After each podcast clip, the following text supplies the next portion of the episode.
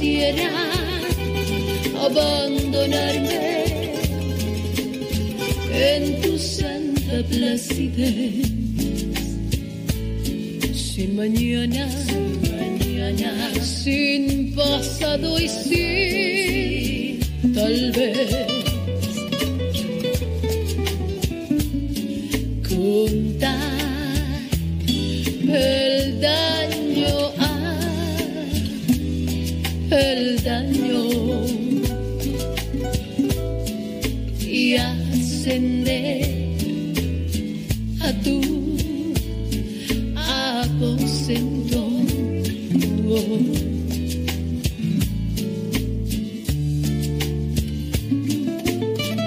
Y en mi recorrer hacia ti, Señor, conocer el paraíso que has prometido, encontrar en tu regazo mi refugio y en tu hombro el descanso a mi dolor.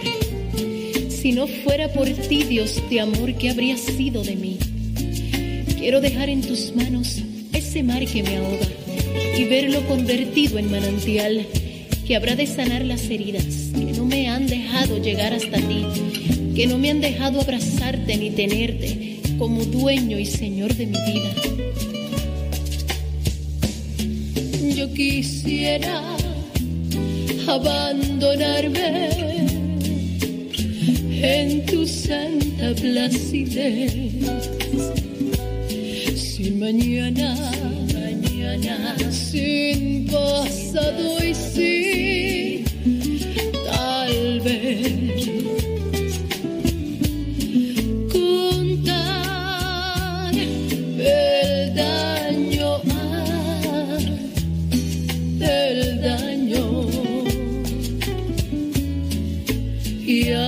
ascender a tu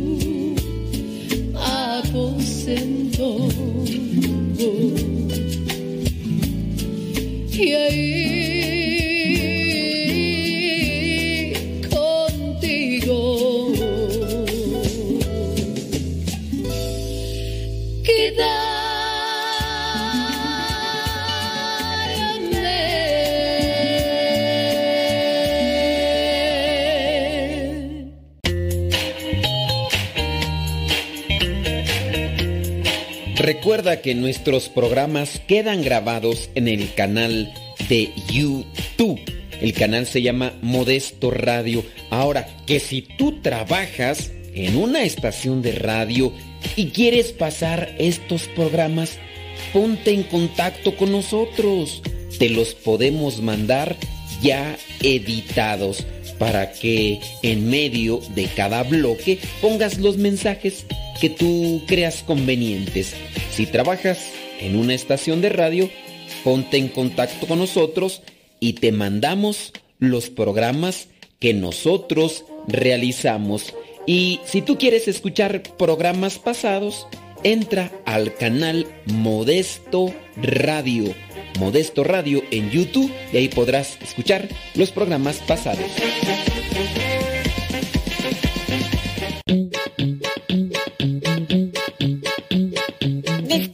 Aplicación de Radio Cepa y síguenos en las redes sociales. Radio Cepa, la aplicación, te aseguramos que no te vas a arrepentir. Descárgala en tu tableta o tu teléfono.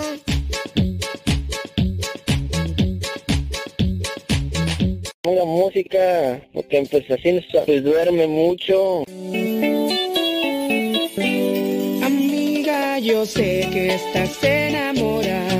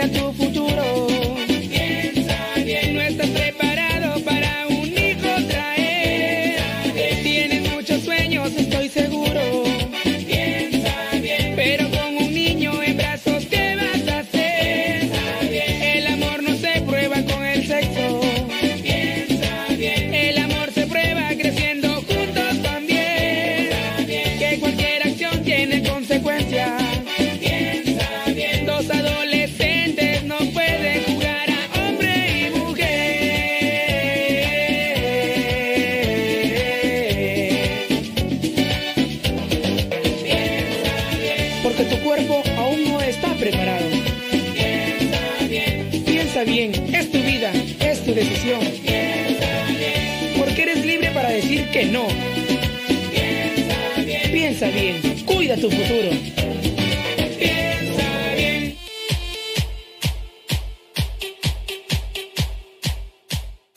¿Y qué quieres que te diga?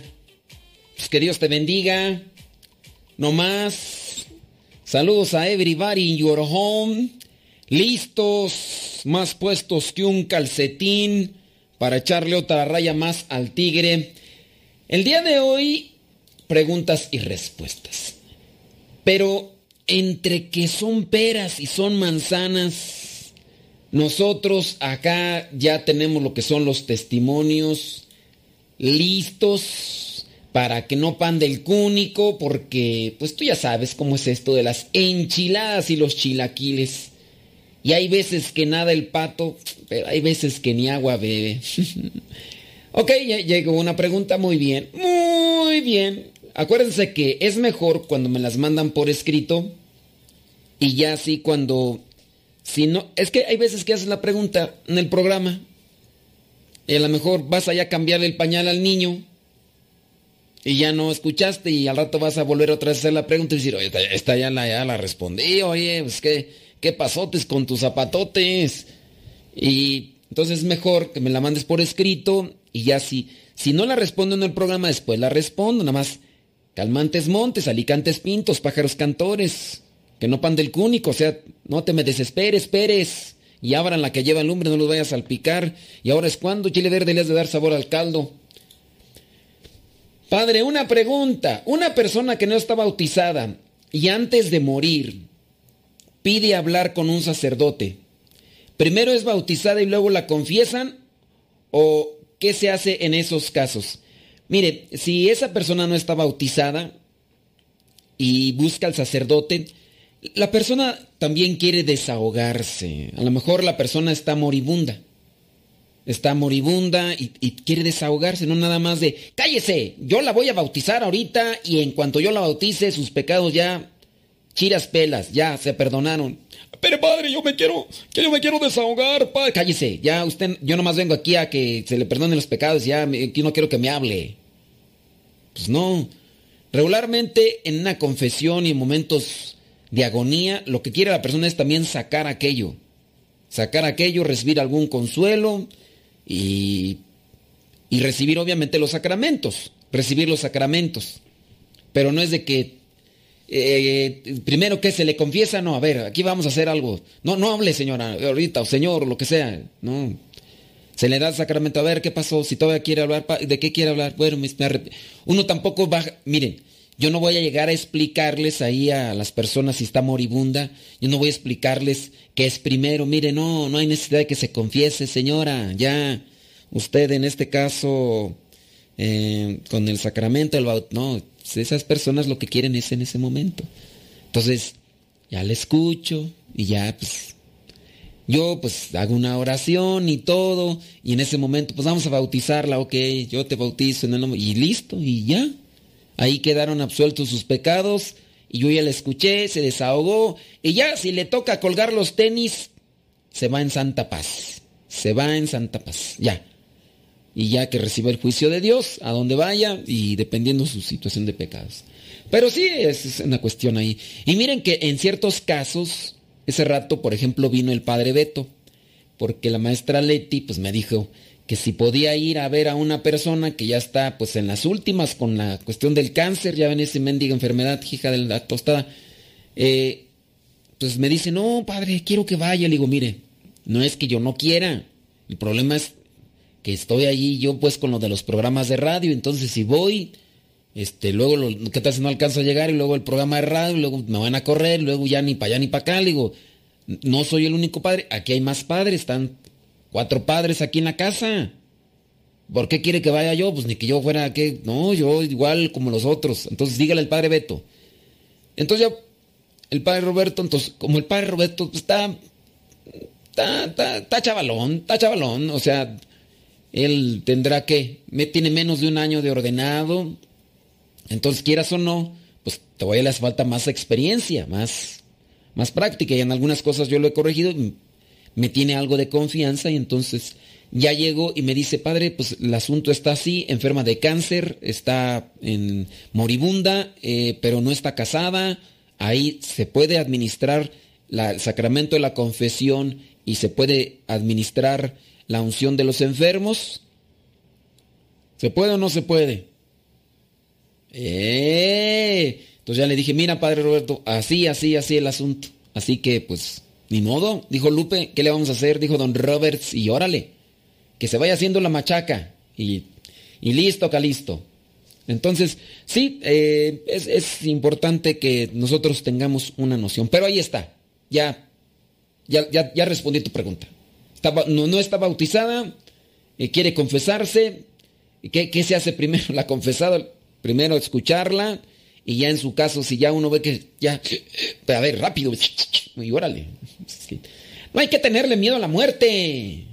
Hay que tenerle miedo a vivir pecando. A eso sí hay que tenerle miedo. Eh, le tienen miedo a la muerte. Yo no le tengo miedo a la muerte, lo que le tengo miedo es a cómo morir. eso de que una vez se sueña o de repente, oye tú, no sé por qué, algunas veces, es que debe ser como que, mm, por ejemplo, hay veces que yo tengo sueños así, no sé en qué situación o por qué soñaré eso, ¿verdad? Pero a veces son preocupaciones, angustias, eh, cosas que me tienen así sin salida. Yo, por ejemplo, no sé si ustedes han soñado. Imagínate que en el sueño eh, bajo, así como en un hoyo, y está otro hoyo por donde apenas paso. Está entonces bajo, en un hoyo, y abajo hay otro hoyo. Entonces me meto en ese hoyo hacia el otro lado donde está una pared. Cuando paso del otro lado de la pared, ya me pongo de pie y todo. Y después me quiero regresar para salirme de ese lugar y ya no puedo entrar, ya no puedo meter, ya no puedo meterme al hoyo por donde entré y que ahora incluso ya nada más ahí nada más entra así y, no puedo y entonces ahí entra, me entra mi desesperación. Pero eso me ha pasado cuando me siento así asfixiado de las preocupaciones que el programa de radio, que tienes que hacer esto, que tienes que hacer el artículo, que tienes que editar aquí, que tienes que hacer lo otro, que tienes que hacer aquello, y ay, qué, feo se siente. Luego, pues cuando el sueño pareciera ser tan real, pero eso me pasa así. Y otras veces, cuando me siento así, atacado por murmuraciones, chismes, críticas y demás, sueño con víboras. Pero de esas víboras grandotas, ¿no crees que de esas viburillas chiquillas de esas de a metro? No, yo de esas de a 4 o 5 metros y que me andan ahí. Entonces ya es cuando me doy cuenta que pues por los chismes y calumnias y que sí, me han pasado. Lo bueno que casi no sueño de esas veces, solamente cuando estoy así, pero bien, pero bien estresado. De la mayoría de las veces ya tengo incluso algunos días que estoy yéndome a acostar casi a la... Bueno, me voy a acostar como a las 2 o 12 y media en lo que agarro sueño una y luego las 4.50 suena el despertador y a las 5 ahí estoy, mira. Entonces ya te imaginarás cómo ando como caballo lechero. Medio durmiéndome. Por entonces en las noches, pues qué chance de, de soñar si apenas llego y, luego, luego son el mugre despertador. Ya ni chance me da echar un, sueñito así de, soñar, nada. Luego dicen que regularmente cuando sueñas es en la mañana, ¿no? Dicen los, los aquí los, los, que, los neurólogos, ya ves que los neurólogos son los que ponen esos cablecitos en la cabeza, así como para mm, analizar lo que es el cerebro y toda la función del cerebro, dicen que los sueños como tal se tienen unos 15 o 10 o media hora antes de despertar. Antes de despertar, quién sabe el organismo ahí, pero los sueños así, esos sueños que tienes o pesadillas o lo que sea, los tienes así. A menos, verdad, algunos por ahí a las 3 de la mañana y demás, pero...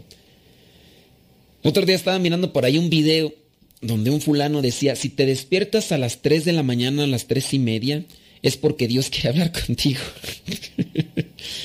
y digo, pues está bien, o sea, yo he sabido que esa es la hora del diablo y a mí me ha tocado algunas experiencias que ya les he contado aquí en el programa, que por eso ya mejor, cuando me despierto a las 3 de la mañana, depende, ¿verdad?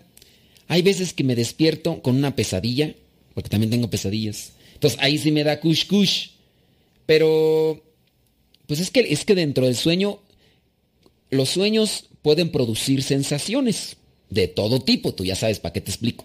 Entonces los sueños pueden producir sensaciones. Entonces, cuando el sueño es muy pesado, puede ser, en su caso, una pesadilla. Comiste mucho, pusiste tus manos en el pecho y así te quedaste. O también hay mucha tensión y mucha presión.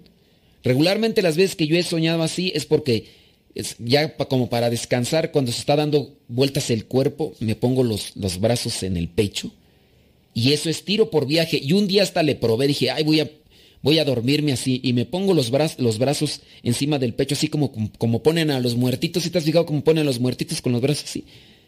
Y algunas veces, por lo menos dos veces, sí creo que le, he intentado y no, sí, sueño feo. Entonces ya por eso mejor. Entonces, la pesadilla produce una sensación. Entonces, cuando te despiertas por la pesadilla, pues quieras o no, te despiertas todo así ya paniqueado. Así como que rece y rece y no. Algunas veces. Lo bueno yo que ya entro dentro del sueño o la pesadilla, ya cuando comienzo a soñar de esas cosas, yo ya me ubico que soy sacerdote. Entonces se hace cuenta que yo empiezo a echar allí bendición y todo. Aléjate, mendigo Satanás, a mí me haces lo que el viento a Juárez y empiezo a echarle ahí oraciones. Va de retro, Satanás, hijo de la canción. Y pues, bueno, así soy yo, no sé ustedes, pero estoy medio loco. Ustedes no me hagan caso tanto porque estoy medio loco y de repente se me van las cabras al monte.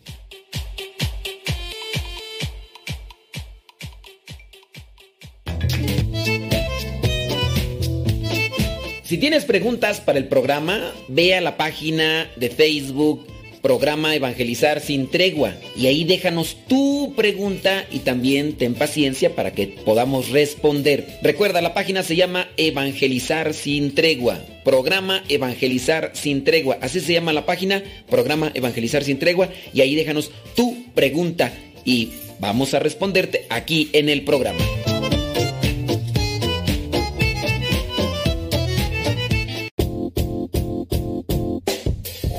Hola padre, somos las hijas de Laura y lo escuchamos desde Denver. Este programa nos ha ayudado en la escuela. Nos gusta la trivia y todos los días lo escuchamos y todas las mañanas. Saludos a mi hermana. Hola padre, Dios lo bendiga. Me gusta la pregunta preguntona. Saludos desde Denver. Adiós.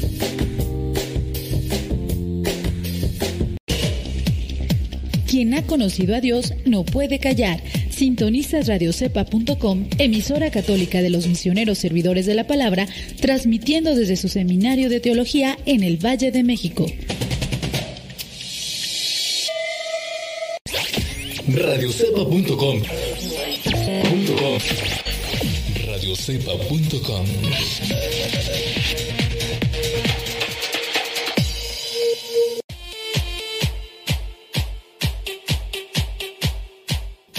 Ay, Dios mío. Eh, estaba por ahí atendiendo una, eh, una persona. Y, pues estábamos hablando de un tema donde la familia quiere atacar. Quiere atacar a la persona tomando una película como base. Entonces, eh, la persona como respuesta le dice, oye, pero pues esa es una película, ¿por qué? ¿Cuál es tu fundamento para atacar a la iglesia con base solamente de lo que dice la película. Entonces, en la respuesta de esta persona hacia estos familiares que quieren solamente atacarla, eh, dice que todos se le dejan ir como hienas. Todos se le dejan ir como hienas. Mira, yo ya cuando veo que no hay disponibilidad al diálogo, cuando no hay disponibilidad al diálogo y a la discusión, yo la verdad ya no ocupo un tiempo que me puede robar mi paz, que me puede robar mi tranquilidad. Sé inteligente. Si ves que los perros están ladre y ladre, ya no les avientes piedras. Eso lo digo en forma metafórica. Si ves que los perros están ladri y ya no les avientes piedras, porque esos no van a dejar de ladrar porque les lances piedras. Los perros son así. Los perros son así. Esos mientras más ladran, más piedras les lanzas. Así la gente necia.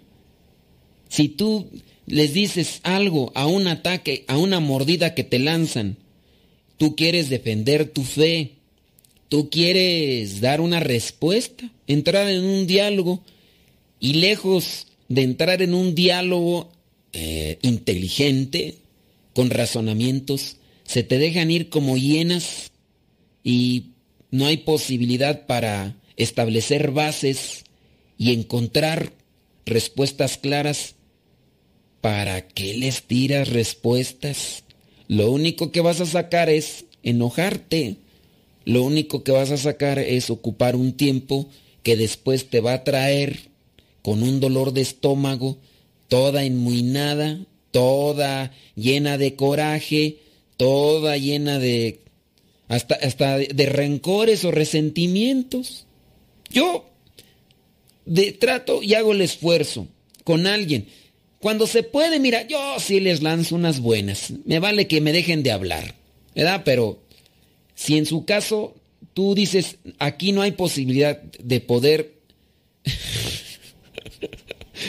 aquí no hay posibilidad de poder dar, un buen golpe, no, no en el sentido físico, sino no hay posibilidad de decirles algo bueno y retirarme. Pues mejor me quedo así porque no hay posibilidad. Yo, si veo que hay la posibilidad de darles uno bueno que hasta se queden ahí retorciendo del coraje, se los doy para que se les quite. Porque así soy yo de mula, yo así soy de mula. Si, si veo la posibilidad de darles una, una respuesta para que se queden chirriando de coraje, se las lanzo. Pero me voy, porque yo no voy a quedarme ahí. Si veo que, si veo que no tengo salida, no es que sea cobarde.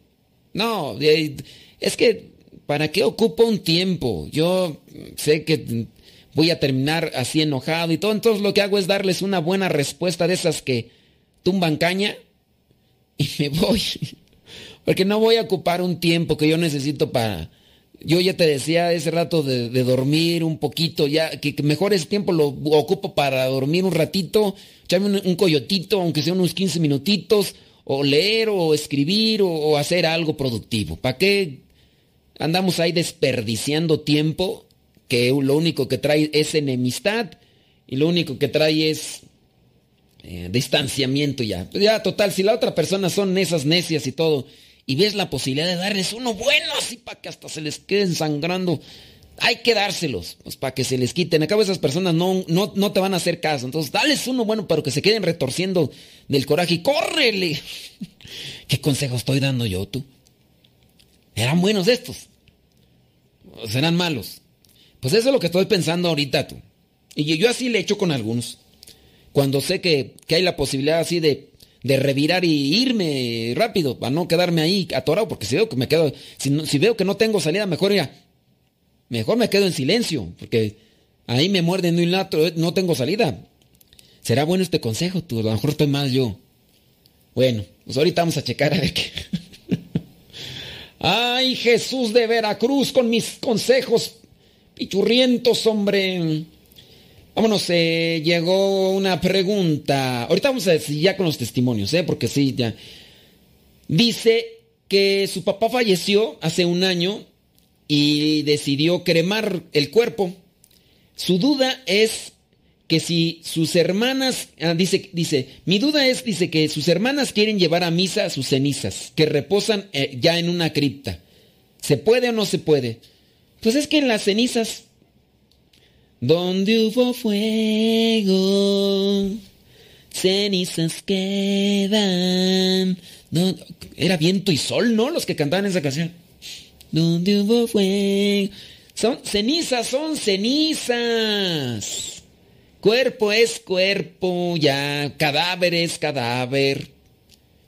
Y miraron ya, digo, no sé, yo, yo, yo soy de esta idea, y lo mejor el hecho de que no esté varios días durmiendo bien, a lo mejor ya me está afectando a mí la choya. Puede ser. Díganme si me está afectando la choya, pero denme en fundamento, no nada más me muerdan como mm, virañas. Sí, denme fundamento. Díganme por qué, por, si estoy mal. Yo pienso esto, oye. Si muere una persona, está bien, puedes estar para darle ya cristiana sepultura, órale, ya. Eh, en este caso se cremó. el cuerpo, las cenizas y todo. Órale, ya, ponlo en una cripta, ahí ya. Déjalo en la cripta. Digo, ¿por qué estar sacándolo de la cripta y las cenizas y vamos a la misa? Y digo, ¿cuál es el sentido? ¿O seré que, será que yo estoy ya desfasado por no dormir bien y ya no me carbura bien el, cerebro o qué? Mira, yo, yo pienso así. Un sacerdote eh, mexicano está en Estados Unidos de misión, muere, quieren traerlo, quieren traerlo a México. Sale costosísimo. Ese dinero obviamente lo va a pagar la familia, lo van a pagar los feligreses y todo. Y sale carísimo. Yo digo, ¿por qué traer el cuerpo de un sacerdote a, México? ¿Por qué no mejor ese dinero que se utilice para... ¿O seré que yo estoy mal tú? Yo digo, pues ya murió, estaba de misión en Estados Unidos, pues allá que le den sepultura.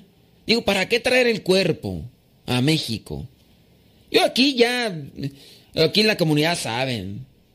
Si aquí me, me toca petatearme, pues ya, ¿quién es mi familia? Mi comunidad. No es de que me muera y que me tengan que recoger el, cuerpo mis familiares para darme cristiana sepultura. No, ya aquí, ya. Nomás ahí échenme ahí en un campo santo, ahí un lugar bendecido y listo, calisto, ya. Que cremar, órale, si quieren cremar, pues ya la iglesia sí lo aprueba. Pero yo no veo por qué la gente le gusta abrirse el corazón con ese tipo de cosas. Digo, pues qué, qué sentido tiene pues, o sea, ir por las cenizas ahí a la cripta y vamos otra vez. Y, a ver, ¿qué va a pasar? Sin duda se va a abrir el dolor, el sentimiento, los recuerdos y, y van a empezar otra vez a llorar y ya. Pero, no sé, a ver, díganme si estoy mal, si ya se me están si ya se me está chorreando el aceite, ya me estoy desvilando ya o qué, ya no me sube el agua al tinaco. Yo, no le veo chiste. A ver, ¿cuál es el sentido? O sea, ¿qué, ¿qué de bueno sacan en esto de que querer sacar las cenizas de la cripta y hacerle misa otra vez y, y hace un año y hoy a ver, la misa sabemos muy bien que es una, una intención de esperanza pidiéndole a Dios por el eterno descanso de su alma si es que necesita purificación. Para eso se hacen las misas. Pero ¿por qué? A ver, nomás, yo no estoy queriendo encontrar una idea que me haga, por el puro sentimiento, pero yo digo, hace mal, hombre, hace mal. ¿O será que yo ya soy, soy insensible, yo ya soy de, de hule y ya por eso no, que yo no siento nada? háganme saber ya si esto de tantas desveladas a lo mejor ya me están afectando. No es correcto desde donde yo lo veo. Y obviamente yo no he visto un escrito de la iglesia donde señale esto de que si se puede, que no se puede sacar. Si ustedes han visto algún escrito donde diga esto, yo en una conciencia moral, a como la tengo ahorita, a lo mejor les digo ya, a lo mejor si estoy ya desfasado yo por falta de dormir bien, pues a lo mejor, pero en una conciencia moral digo, no es correcto, no, no es bueno, no es saludable espiritualmente que una persona tenga que estar yendo cada año a sacar las cenizas del familiar para celebrarles misa. Esa es mi, mi consideración, mi conciencia moral así me lo presenta. Yo espero sus comentarios para que ustedes me corrijan si ya se me botó un tornillo y necesito ir a descansar.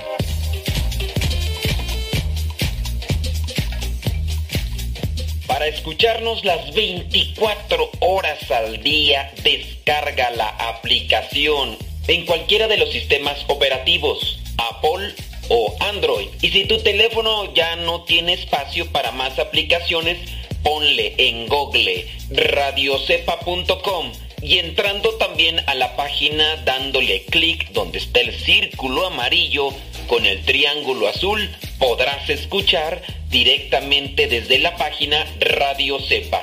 Lo preferible es que descargues la aplicación. Radio Cepa. Descarga la que tiene el logo de WhatsApp para que también nos mandes mensajes. Hay dos aplicaciones de Radio Cepa, pero una de ellas tiene el globito del WhatsApp. O la otra opción es entrar directamente a la página y darle clic en el círculo amarillo con el triángulo azul para que escuches radiocepa.com o descarga la aplicación.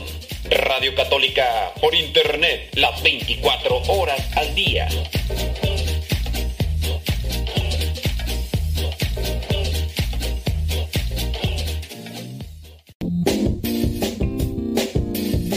Mamá, ¿por qué estás tan feliz? Ah, pues porque estoy escuchando Radio Cepa. Es una estación de radio que ilumina mi vida y nos pone contentos y felices. Yo quiero escuchar Radio Cepa, ¿cómo le puedo hacer?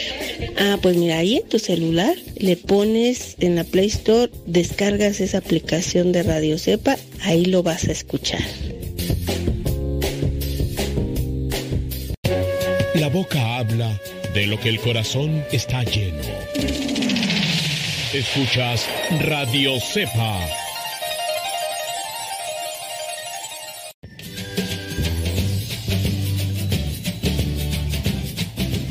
Sigue escuchando www.radiocepa.com. Hola Paco, ¿cómo estás? Hola Pati, ¿qué tal? ¿Cómo estás? Pues mira, resulta que me he encontrado muchos enfermos en el camino. Sí. Y les he recomendado que escuchen www.radiocepa.com porque, porque ellos se sienten muy solos. Y entonces en radiocepa.com pueden encontrar durante 24 horas los 365 días del año eh, acompañamiento con programas que les pueden ayudar. ¿Tú has escuchado esa radiodifusora? Claro, miren, yo lo recomiendo para sí, pero ampliamente, puesto que hay una programación durante 24 horas al día, en los cuales encontrarás cantos, alabanzas, encontrarás temas de reflexión, eh, temas del, padre Luis Butera, el padre Modesto Lule, eh, programación que es muy diversa, pero es de evangelización católica. Y la verdad es muy importante que te, que te metas a, ese, esa programación porque de ahí se deriva algo que es muy importante, que es la palabra de Dios. Te la recomendamos. Sigue escuchando www.radiocepa.com.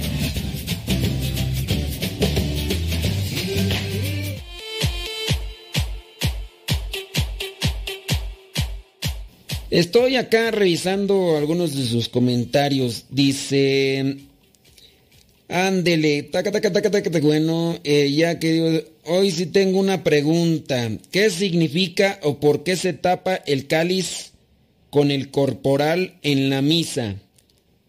Pues eh, a veces es más bien un sentido práctico. A veces con el vino se atrae cierto tipo de mosquitos y como pues los mosquitos pueden entrar al cáliz, por eso es que se tapa, no, no tiene una función eh, sagrada. Eh, uno, de hecho, si no quisiera uno así, pero eh, teniendo en cuenta de que el, el, vino que se utiliza para la consagración atrae cierto tipo de mosquitos, pues mejor, mejor se le tapa. Pero no sé, a lo mejor puede ser que en su caso, algunos le han dado una interpretación litúrgica. Yo, yo no la he visto. De las cosas que me ha tocado leer ya por mucho tiempo, yo no las he visto. Acuérdate que está la palia, está el... ¿Cuál que dijiste? ¿Corporal? Se tapa con el corporal en la misa. De hecho, arriba del corporal, el corporal es uno. ¿Cuál es el corporal? El corporal es el lienzo de tela que se destiende para ahí colocar encima lo que vendría a ser la patena, el cáliz, ese es el corporal. Lo que vendría a ser debajo del corporal es la palia. De hecho, no se tapa el cáliz con el corporal. El corporal está arriba de la palia. Y la palia es el, eh. Y eso es lo que se pone. No puedes tapar el corporal porque en el momento de la consagración el corporal ya está abajo, descendido. y entonces cuando se lleva el cáliz, en el cáliz está, la, está abajo el purificador, después está la palia, que es este, eh, ¿cómo llamarle? Este pequeño mm, pieza eh, cuadrada que puede ser de plástico, puede ser de madera, puede ser de cartoncillo duro, eh, cubierto con, con tela, con algunas imágenes religiosas. Y encima de eso viene el corporal. Pero mm, tiene un sentido solamente práctico para evitar que los mosquitos esos. Pero no, no, no es tapar el cáliz con el corporal, de hecho es el lo que es el es la palia y, antes se pone lo que vendría a ser el purificador que sirve para en este caso cuando ya se termina la consagración viene la purificación del cáliz y con él se con el purificador se limpia el cáliz y ya. Ok, bueno, vámonos ahora sí, no hay más. Dice este testimonio que estuvo en siete cárceles este fulano, duró décadas drogándose, obviamente esto lo llevó al intento de suicidio, Dios le habló y vino su conversión. Dice este señor, dice que pasó por siete, por siete centros de rehabilitación. Tuvo 70 detenciones policiales y cinco años de rehabilitación. Unos 16 psicólogos y ocho psiquiatras. Su nombre es Rubén. Déjame apuntar aquí el nombre porque luego se me olvida. Rubén. Rubén Ruiz de Murcia. Él comparte que Cristo fue el que lo liberó. Dice que Rubén es el mayor de cuatro hermanos de una familia de Murcia. Su padre, biólogo, se fue cuando él tenía tres años. Su madre se casó con un militar de la Marina, unión que le dio sus tres hermanos. Veía a su nuevo padre cada seis meses, pues porque era, era un biólogo. Eh, su padre, ah, no, eh, era militar, militar, cada seis meses a su nuevo padre. Y la familia se cambiaba de ciudad cada tres años, me imagino que porque como era militar a lo mejor lo cambiaban. El papá de la familia tenía un carácter difícil, pues sería porque era militar. ¡Ay Jesús! Por ahí conozco a alguien que trabajó como militar. ¡Ay Jesús! Le voy a preguntar a su esposa cómo era el viejo antes como es ahora, que ya encontró a Cristo. Ahora lo conozco. Dice, tenía un carácter difícil y problemas con el alcohol y la ludopatía. Eh, ¿Qué es la ludopatía? Ahí se los dejo. Investíguenle ahí en el Google para que salgan de la ignorancia si no se acuerdan qué es la ludopatía. Tampoco llegaba a aceptarlo como hijo, este señor, a Rubén. Si venía tomado, y dice, llegaba a pegarle, o sea, llegaba medio borrachillo, llegaba medio acá, entonces lo golpeaba. A partir de los 11 años, Rubén se volcó en hacer lo que es las prácticas, el carácter, el, karate, artes marciales. Buscaba ser fuerte para ser el, el malo de la clase en la escuela la rabia e impotencia de que su padre le hubiera pegado le plasmaba y obviamente se desquitaba con los de la escuela. Y como estaba aprendiendo karate, pues de ahí se agarraba. A los 15 años, dice, fue su primer consumo de drogas. Una rayita, una rayita. Él era todo fiestas porque pues ahí encontraba su refugio. Eh, andaba por aquí y por allá, del lingo lilingo, con las muchachas. Oye, pero 15 años. Dice que entonces empezó a consumir todo tipo de cosas que le daban en las fiestas porque pues, era el alma de las fiestas, ya ves. Después viviendo con sus abuelos empezó a trabajar, dice, tenía 16 años. A esa edad fue cuando pasó a consumir también ya no solamente los fines de semana, sino entre semana. A los 18 años dije, dice que trabajaba en una carpintería durante un tiempo conseguía dinero suficiente para consumir más droga. En este caso, la caspita del diablo.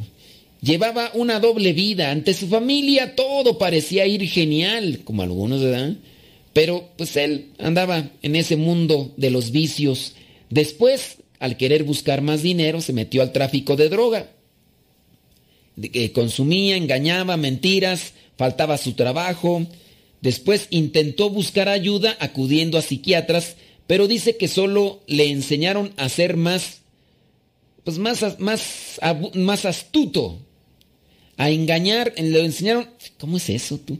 Que los psiquiatras le enseñaron a, a ser más, más zorro para conseguir más drogas. Muchas personas, dice, empiezan en la droga, eh, repitiendo, dice, yo controlo, pero con el tiempo no controlas nada. O sea, como que diciendo, no, no te preocupes, mira, yo cuando yo quiera yo lo dejo, cuando yo quiera yo lo dejo y mm, ya cuando dicen eso ya no pueden hacer. Así me decía mi primo. Pero no quiere entender, pues ¿qué, ¿qué se le hace ahí tú? Ya por aquí, por allá, lo han metido, se sale.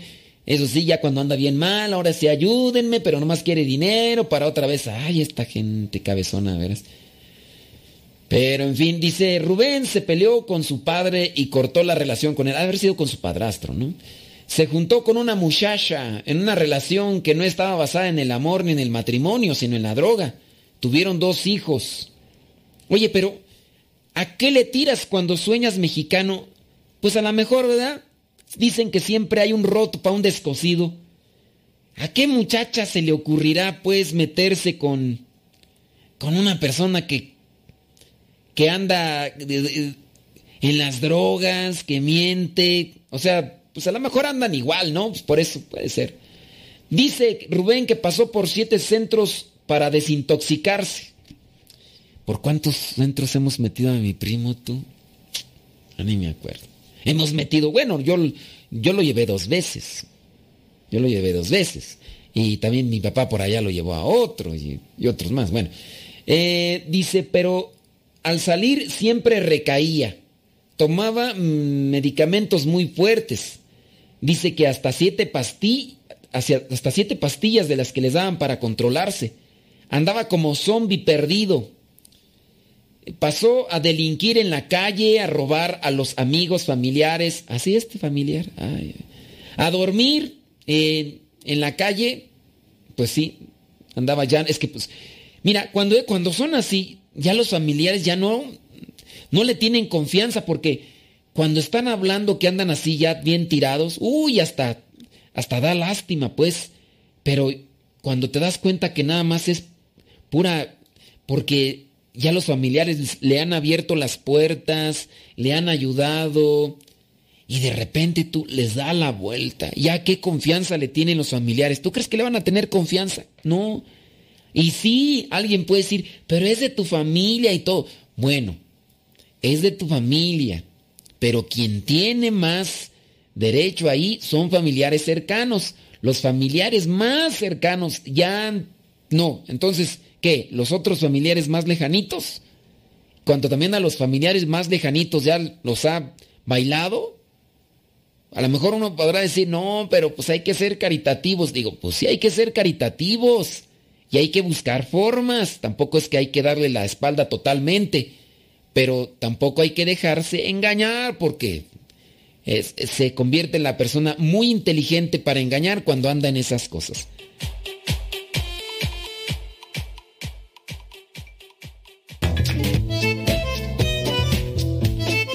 Si tienes preguntas para el programa, ve a la página de Facebook Programa Evangelizar sin Tregua y ahí déjanos tu pregunta y también ten paciencia para que podamos responder. Recuerda, la página se llama Evangelizar sin Tregua. Programa Evangelizar sin Tregua. Así se llama la página, Programa Evangelizar sin Tregua y ahí déjanos tu pregunta y vamos a responderte aquí en el programa.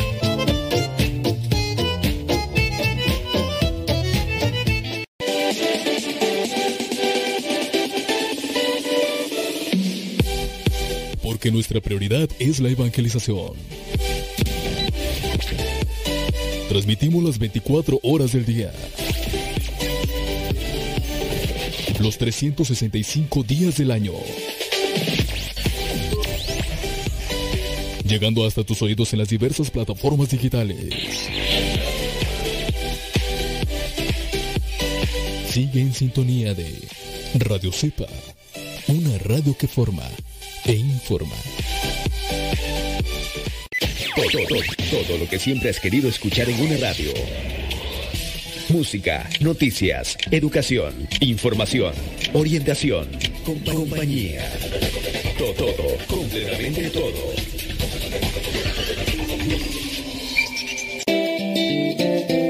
Quien ha conocido a Dios no puede callar.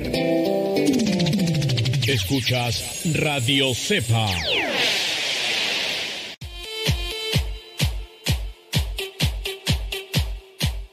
Vámonos porque se termina el tiempo y hay que seguirle con el testimonio de Rubén. Bueno, entonces eh, Rubén anduvo por aquí por allá, ya su familia vivía allá, físicamente se degradó muchísimo y al final, pues obviamente la policía lo detuvo porque se andaba dedicando a robar y a vender drogas. Se juntaron varias, eh, se juntaron, dice, varias causas judiciales y lo condenaron a cinco años de cárcel a Rubén. La situación en prisión fue mala. Pasó por siete módulos o centros eh, para allí, dice, ayudarle a acomodar la situación. Ahí la gente tiene la esperanza muerta, dice, la esperanza de rehacer la vida tras la prisión es nula. La gente solo espera recibir alguna visita de la familia. Eh, después dice, mm, llegó, dice, en el 2003 para servir a una comunidad católica pero después empezó a servir como voluntario en prisión y acabó de responsable de pastoral penitenciaria, obviamente por los años que le habían dado. Aunque dice es de rito católico oriental, celebra por rito católico con un permiso especial. El sacerdote que atendía ahí la cárcel empezó ahí a ayudarle y confirma que su experiencia con los presos y drogadic- drogadictos le ha enseñado que es muy importante devolverles la esperanza a aquellos que ya la han perdido y dar ejemplos que demuestren que sí es posible cambiar la vida. Eh, por eso fue tan duro lo que vivió Rubén el día que cumplió condena y pudo salir. Tenía muchas ganas de ver a sus hijos, a su familia, pero ese día a la puerta de la prisión dice que nadie fue a buscarle. No había, dice, venido nadie por él, dice, sintió entonces un gran vacío, un gran dolor en su interior, al ver que las personas a las que había dañado, pues obviamente no estaban. A partir de ahí, dice su madre, que era en ese momento profesora de yoga, le recomendó un curso de zen tras eh, un, un curso de zen tantra de un maestro hindú. Empezó una búsqueda entonces por la nueva era, en las energías, la iluminación, el yo soy, eh, buscaba la espiritualidad en su propio egoísmo, ser él el iluminado, buscó en los dioses hindús durante un año una sanación interior que dice pues obviamente no llegó, preservó un, eh, perseveró un año con ese maestro que le había recomendado a su mamá, luego buscó en más talleres de meditación y sanación y pues obviamente no funcionaba. Llegó un momento en que ya no deseaba vivir, la esperanza obviamente se había esfumado, ya su vida no tenía sentido, 32 años que vivió con ganas de quitarse la vida, le dijo a su mamá que si volvía a prisión, que le perdonara, pero que no volvería a salir, que se iba, iba a hacer todo lo posible por quedarse ahí. No tenía valor para suicidarse. Dice, decidió buscar una sobredosis, deseaba esa sobredosis en conciencia, pero en su corazón pidió a Dios porque él ya había encontrado a ese sacerdote en la cárcel y él le había dado esa esperanza. Y tenía entonces esa fuerza en su corazón que le decía que no. Fue a un punto de venta, el más cercano que tenía, compró bastante droga, la combinó, dijo, pensó que eso le afectaría letalmente en sus órganos y así acabar con su vida, pero la droga se le fue a la cabeza, agarró un destornillador, salió a la calle, destrozó cristales de automóviles y esto era en la madrugada, buscaba alguien que le saliera al paso, dice, para, para frenar su sufrimiento, quitarse la vida o que no murió, la policía lo encontró, lo detuvo.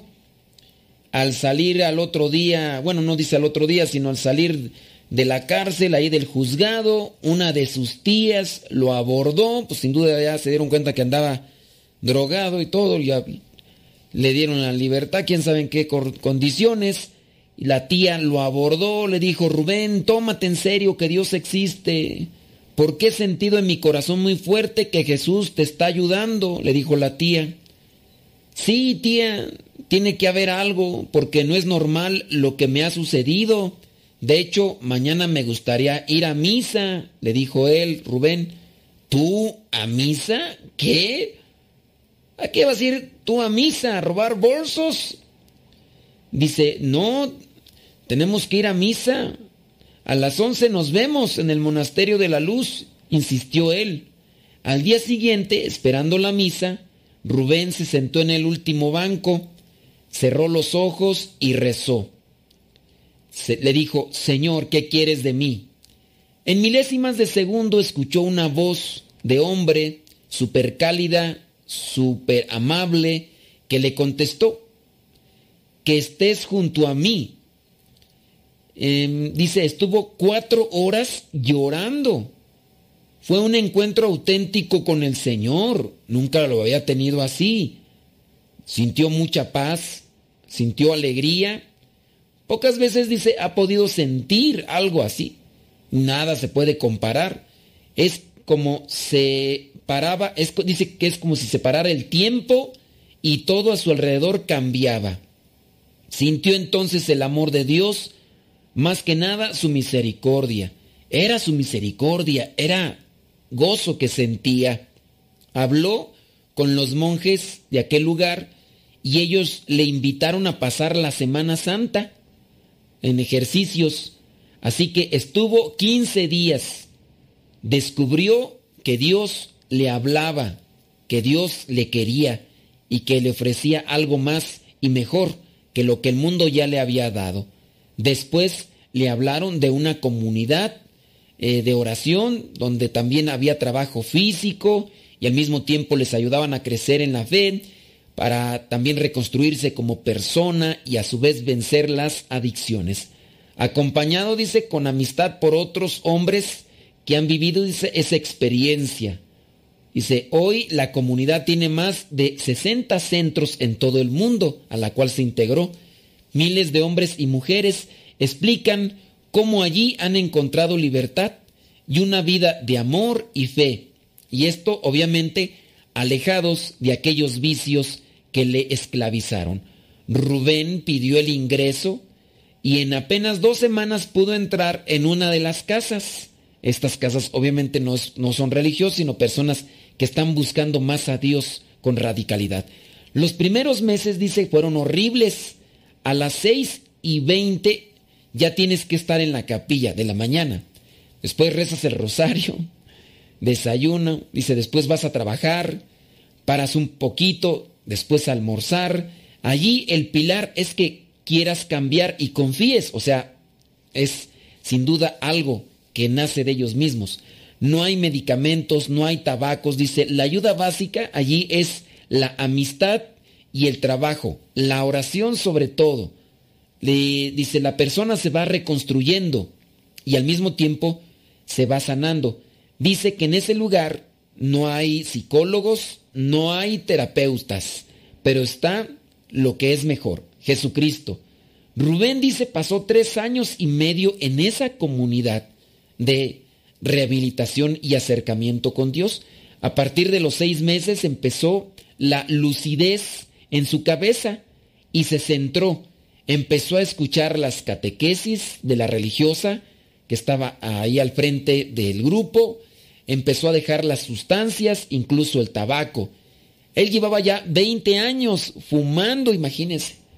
Una vez fuera de la comunidad, después de los tres años, estaba transformado Así que comenzó a trabajar en carpintería, mientras que también él seguía todavía orando a Dios. Y ahora la pregunta era, ¿y ahora qué hago? Conoció entonces a una muchacha que también había llevado una vida difícil. Se casaron. Dice, después tuvieron un hijo. Eh, ¿Y qué más tú? Dice, hoy Rubén se confiesa como, bueno, se casó incluso por la iglesia, ¿eh? porque no estaba casado por la iglesia, aunque había tenido sus hijos y demás. Dice, hoy se confiesa, dice, una vez ah, al mes, reza el rosario cada mañana. Dice, mm, él va a la adoración y ahora dice, está limpio de todo. El amor de Dios, el amor de familia, le da paz y felicidad. Dice, cuando sale de prisión, le dijeron que todo esto eh, le pasaría por seguir a Cristo. Dice, no me lo había creído. Ah, que cuando salió de la cárcel le dijeron que si él se arriesgaba a seguir a Cristo de cerca, pues eso que está experimentando ahora le iba a suceder, pero que él no se lo creyó. Dios existe. Dice, siempre quiere ayudarnos, quiere aliviar, aliviar nuestro sufrimiento y darnos la paz. Quiere darnos lo mejor. La manera, sin duda, es abandonarse en la misericordia de Dios, confiando obviamente en la oración, esforzarse. Dice, mi, mi mejor mensaje es, confíate en Jesús, en María, que es una vía hacia Jesús. Ese es mi testimonio de fe y sanación. Hoy lo dice eh, Rubén, que ha quedado libre de las drogas, libre de los resentimientos y libre de todo aquello que le esclavizaba. Se mantiene en la lucha, no quiere decir que ya está libre y que quedó ya inmaculado en la lucha, junto con alguien que también experimentó la dificultad en su vida, pero que lo mejor de todo han experimentado a Dios, que es el que nos sana, nos libera y nos fortalece para seguir caminando y buscando aquello que nos realiza como tal. Queremos encontrar la felicidad, hay que encontrar a Cristo, hay que ser perseverantes. Nos escuchamos en la próxima. La bendición de Dios Todopoderoso, Padre, Hijo y Espíritu Santo, descienda sobre ti y te acompañe siempre. Se despide su servidor y amigo, el Padre Modesto de los misioneros servidores de la palabra. Hasta la próxima.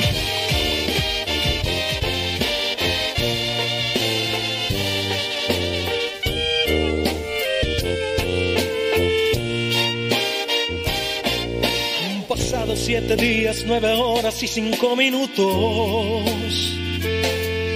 Ya cuento los segundos que me faltan por volverte a ver.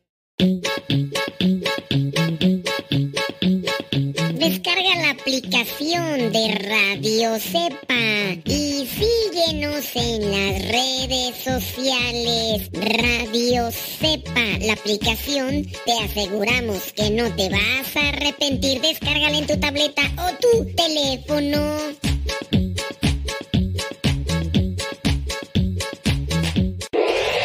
www.radiocepa.com transmite desde el Seminario de Teología de los Misioneros Servidores de la Palabra, ubicado en Texcoco, Estado de México.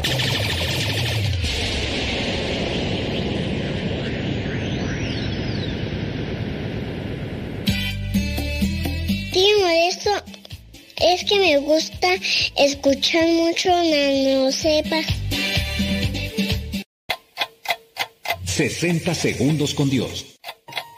Tal vez a estas alturas ya terminaste tu jornada de trabajo. Estás agotado, cansado y con apenas fuerzas para emprender algo. Es normal. Has realizado tu mejor esfuerzo y las fuerzas tal vez ya te abandonaron. Te invito a que hagamos una breve reflexión con esta situación de vida. ¿Valió la pena?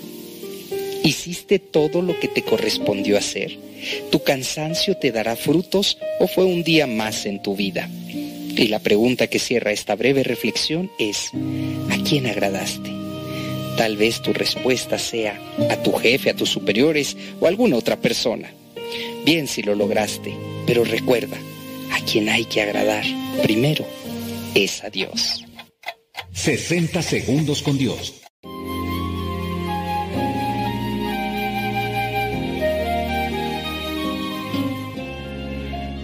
Cada quien toma su propio camino y algunos se entrecruzan.